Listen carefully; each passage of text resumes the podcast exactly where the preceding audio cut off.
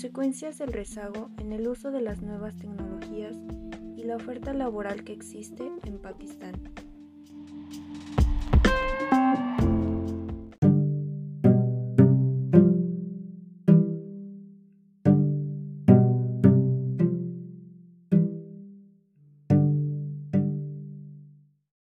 Excelente día para todos. Primero que nada, mi nombre es Laura Michelle Coronado Maya y les doy una cordial bienvenida a este podcast y asimismo los invito a que se queden a escuchar este que estará a cargo de su servidora y de mi compañera Jessica Jiménez, en el cual abordaremos el tema que tiene que ver con las consecuencias del rezago en el uso de las nuevas tecnologías y la escasa capacitación laboral que hay en cuestión de la oferta laboral que existe en Pakistán ya que para muchos de nosotros es importante conocer sobre esta oferta laboral que existe en esta comunidad musulmana, debido a que luego sabemos muy poco o conocemos muy poco de esto y a veces tenemos la idea de trabajar en otro país para adquirir experiencia o para tener más oportunidades de carrera o también para contar con mejores estándares de vida, hasta la posibilidad de obtener un salario mayor y vivir una cultura distinta. Sin embargo, muchas de estas veces no conocemos los requerimientos de este para, para poder trabajar en otro país. Por ello, te invito a que te quedes a escuchar este podcast y prestes atención, ya que te generará nuevas expectativas y tendrás un mejor conocimiento acerca de este tema.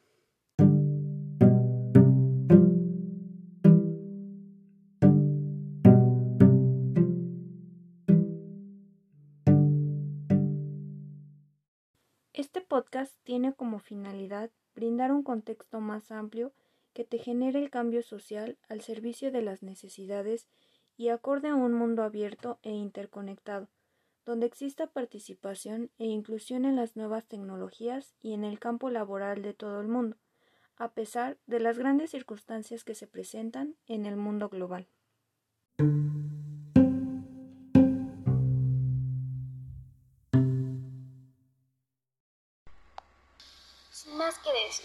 Bueno, pasemos a las tecnologías de la información y las comunicaciones. Estas se refieren a un conjunto convergente de tecnologías microelectrónica, eh, la informática hardware y software y las telecomunicaciones, que tienen la peculiaridad de posibilitar la generación, el almacenamiento, el procesamiento y la cuantización de información. Eh, bueno, estas tecnologías se han convertido en una herramienta fundamental para la, la sociedad, ya que permite la interactividad, la interconexión, eh, la digitalización, así como la inclusión en diferentes clases sociales, eh, razas, grupos económicos, impactando en el modo de producción, distribución y consumo de bienes materiales, culturales y sociales, etc. Esto implica eh, mejoras en el conocimiento al romper con las barreras de distancia y por ende potenciar el desarrollo de habilidades y actitudes para la innovación. Eh, desde la perspectiva organizacional, la innovación tecnológica se ha observado como un proceso de adelanto que incluye aspectos centrales como los recursos humanos, gestión de trabajo integral, eh, con el propósito de dar respuestas oportunas a las necesidades. Eh, también estas innovaciones han tenido un lugar distinto en aspectos tales como la humanización del trabajo, el mejoramiento de las relaciones organizacionales, el incremento de la capacitación, también en el desarrollo, entre otros.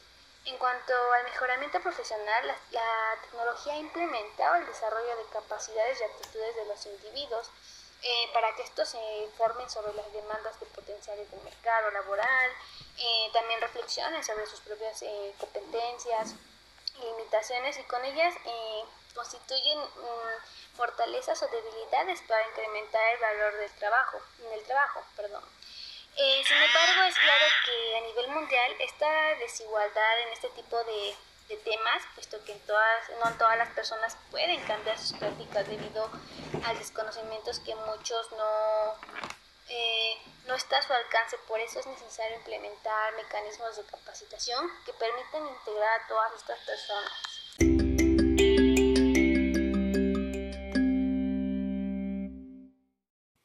Dicho esto, mi compañera Jessica y yo partiremos por hablarles sobre la oferta laboral en Pakistán, para posteriormente relacionarlo con la cuestión del rezago a la tecnología. Bueno, Las condiciones laborales, tanto para el hombre como para la mujer, van más allá de las oficinas de organismos internacionales o embajadas, las cuales son precarias. Los permisos de residencia para permanecer en Pakistán, ya sea por reagrupación familiar o para trabajar, se tendrán que solicitar en la correspondiente misión diplomática de Pakistán en México o el país de residencia. Todos los extranjeros que deseen residir en Pakistán deberán tener, un visado de residencia o una tarjeta de origen expedida por las embajadas de origen pakistini o por la autoridad pakistini competente, NADRA. Estas tarjetas también se pueden obtener de las misiones diplomáticas de Pakistán. En México se puede obtener, ya que ésta sirve también para evitar la necesidad de solicitar un visado hasta el tiempo de su validez podemos ver que la oferta laboral, tanto para hombres como para mujeres, es totalmente igualitaria. Sin embargo, a pesar del significativo progreso de Pakistán en los últimos años en cuanto al crecimiento económico, todavía hay un considerable desequilibrio de género en el mercado de trabajo.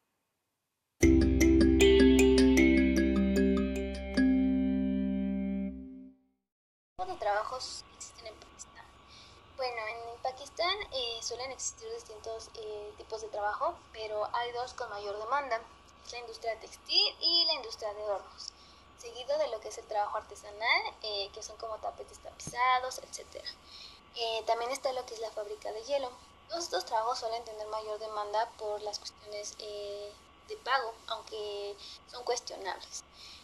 por ejemplo, en, el, en la parte artesanal, los las temperaturas suelen ser muy altas y los salarios no rondan ni siquiera los 200 euros mensuales. Em, todos los trabajos tienen muchas deficiencias, además de explotación infantil. Em, eh, vamos a lo que es el régimen de contratación laboral. Eh, la legislación laboral de Pakistán es de origen británico a causa del legado de la colonia del país, aunque desde la independencia ha sufrido una gran evolución. Eh, la, Constitución de, Pakistaní contempla que el trabajo es un aspecto que debe ser regulado simultáneamente por el gobierno, el gobierno federal y los provinciales. Si bien la tendencia histórica ha sido que sea el Ejecutivo Federal quien suma esta responsabilidad. Vamos a los requisitos que piden a extranjeros para poder trabajar en Pakistán. El régimen de trabajadores extranjeros nos dice que para poder trabajar legalmente en Pakistán es obligatorio contar con un visado de trabajo. Eh, aparte, el Ministerio del Interior debe autorizar a la Embajada de Pakistán en el país correspondiente la concesión del visado. Este proceso suele tardar en torno a un mes en el mejor de los casos. En la jornada laboral y los permisos. La jornada estándar se fija en 48 horas semanales, 42 en el caso de los menores de edad. Y bueno, vacaciones son 24 días al año. Eh, los costos laborales y salarios.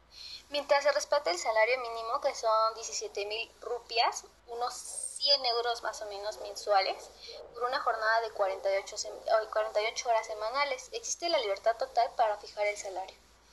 Eh, también cuentan con seguridad social, existe un sistema de previsión social, aunque no es generalizado eh, para todos los trabajadores, solo para el sector formal de, eh, la economía, formado por el sector público, que son mm, funcionarios y militares, y parte del sector privado. Eh, los trabajadores del sector informal, en cambio, no pueden disfrutar de este tipo de beneficios, ya que ningún organismo estatal está coordinado a estas funciones y tendrían que acudir a uno acudir al árbitro.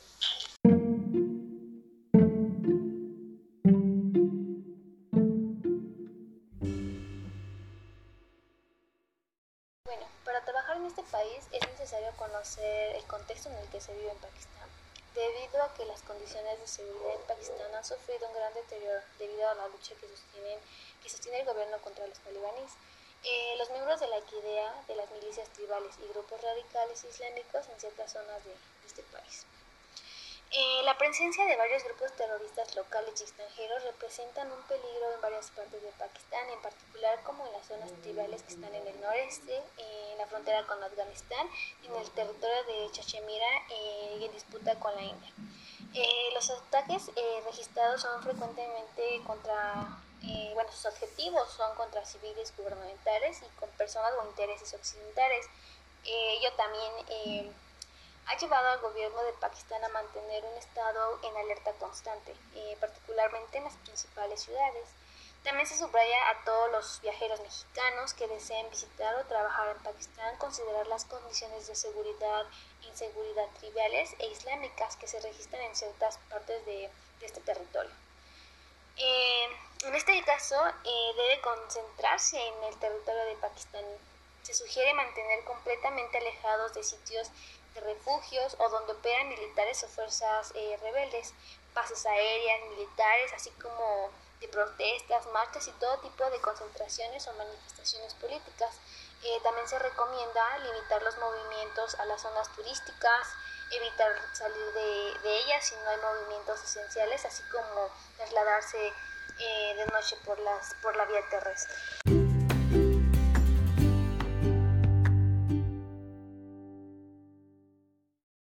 Bueno, ahora les daré un ejemplo de oferta laboral existente en Pakistán en el centro agrícola SARC. Bueno, este te pide como requisitos para la vacante una cualificación y experiencia en doctorado en economía agrícola y estudios de desarrollo con 12 años de experiencia o con maestría.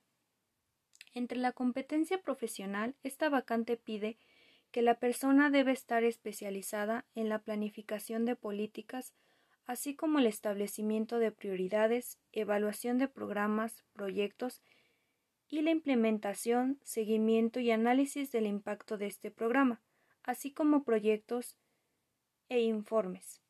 Y bueno, entre los requisitos comunes que te pide este, pide que sea esencial una comprensión clara del contexto regional y mundial, que esta persona debe trabajar en una cultura mixta y en equipo, y que debe tener experiencia comprobada y dominio del inglés escrito y comunicativo. También se requiere que tenga competencia en el uso de computadoras y poder trabajar de forma independiente, para que pueda producir resultados de calidad. Y bueno, también se le pide que deba asistir al director en todas las actividades y realizar asignaciones.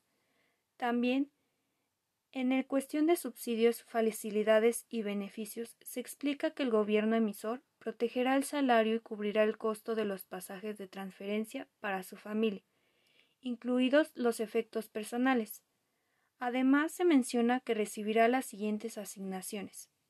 Un subsidio de subsistencia de 1.225 dólares estadounidenses, solo por mes, en ausencia del alojamiento residencial, a la primera llegada por dietas en lugar del subsidio de alquiler de la casa será a 150 mil dólares estadounidenses por día hasta un máximo de 21 días para alojamiento de hotel, con un concuñe acompañante y hasta dos de los hijos dependientes menores de 21 años recibirán el 50% de la, de la asignación diaria esta asignación diaria para profesionales en el Centro de Agricultura de la SARC DARC. Y bueno, los centros regionales intentarán encontrar y finalizar la escritura de arrendamiento y de alojamiento adecuado dentro de este periodo de tiempo.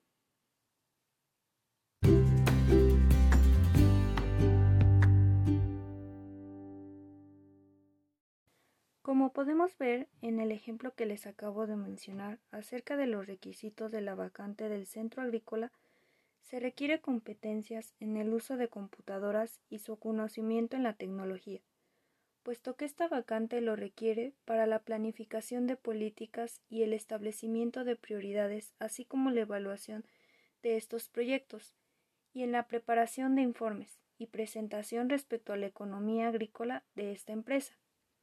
Este es uno de los tantos ejemplos donde se muestra que la tecnología se debe desarrollar para que las instituciones puedan ser eficientes y estén a la vanguardia en el uso de estas y desarrollar nociones básicas. Pero en el mundo en el que hoy vivimos y a pesar de las múltiples implicaciones para la economía y la vida de la población que tienen los avances en la tecnología, es importante señalar que en países como en el nuestro y en el de Pakistán, Hay un rezago en las incorporaciones de las personas al uso de la tecnología en sus múltiples posibilidades. Este rezago en la tecnología puede provocar importantes brechas entre los distintos países y el interior de estos, lo que agrava aún más las diferencias ya existentes. Por lo que en cierto sentido las personas que no dominan adecuadamente la tecnología se convierten en la práctica de una especie de analfabetas modernos, lo que obliga entonces a buscar la alfabetización digital como elemento esencial para posibilitar el desarrollo de las personas mismo problema que genera que todas las personas no sean contratadas en una vacante de empleo debido a que no tienen el uso de, este conocimiento en la tecnología.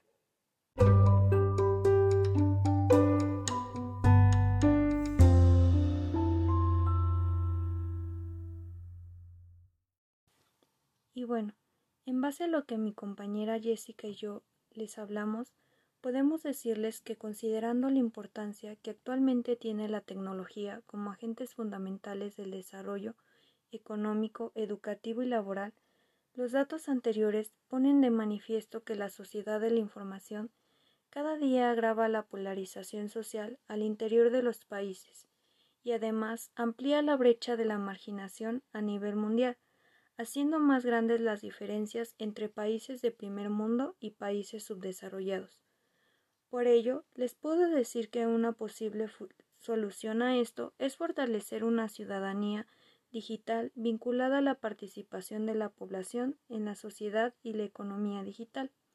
A ello se le puede sumar la comprensión de las nuevas formas de poder y la nueva esfera pública que surge desde lo digital, dominada por pocas empresas globales, ya que la ciudadanía digital demanda nuevas competencias y habilidades para formar parte de esta nueva manera de ser ciudadano y por ello deben existir brechas de acceso, usos y habilidades, así como de las oportunidades de inclusión en un mundo creciente digitalizado, que no solo reproduzcan desigualdad social a regiones, sino que en otras dimensiones se incluya el nivel socioeconómico, la etapa del ciclo de vida la localización territorial, el origen étnico o racial y las desigualdades de género para un mejoramiento en la calidad de vida de las personas en torno a esta problemática.